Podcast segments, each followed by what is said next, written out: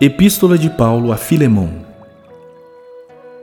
Paulo, prisioneiro de Cristo Jesus, e o irmão Timóteo, ao amado Filemão, também nosso colaborador, e a irmã Áfia, e a Arquipo, nosso companheiro de lutas, e a igreja que está em tua casa, graça e paz a vós outros, da parte de Deus nosso Pai e do Senhor Jesus Cristo. Dou graças ao meu Deus, lembrando-me sempre de ti nas minhas orações, estando ciente do teu amor e da fé que tens para com o Senhor Jesus e todos os santos, para que a comunhão da tua fé se torne eficiente no pleno conhecimento de todo o bem que há em nós para com Cristo.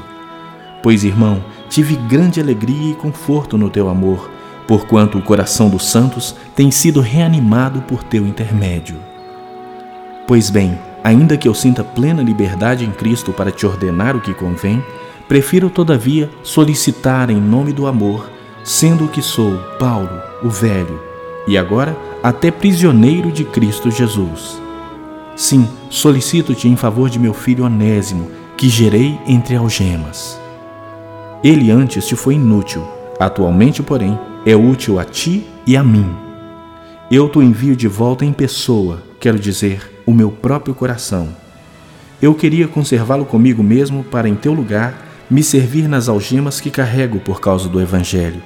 Nada, porém, quis fazer sem o teu consentimento, para que a tua bondade não venha a ser como que por obrigação, mas de livre vontade. Pois acredito que ele veio a ser afastado de ti temporariamente, a fim de que o recebas para sempre, não como escravo, antes muito acima de escravo, como irmão caríssimo, especialmente de mim e com maior razão de ti, quer na carne, quer no Senhor. Se, portanto, me consideras companheiro, recebe-o como se fosse a mim mesmo. E se algum dano te fez, ou se te deve alguma coisa, lança tudo em minha conta. Eu, Paulo, de próprio punho o escrevo. Eu pagarei, para não te alegar que também tu me deves até a ti mesmo.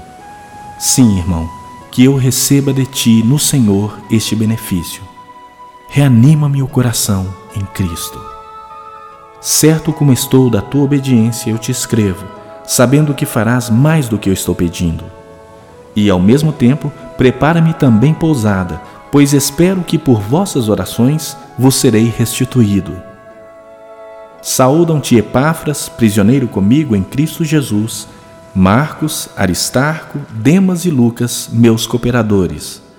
A graça do Senhor Jesus Cristo seja com o vosso espírito.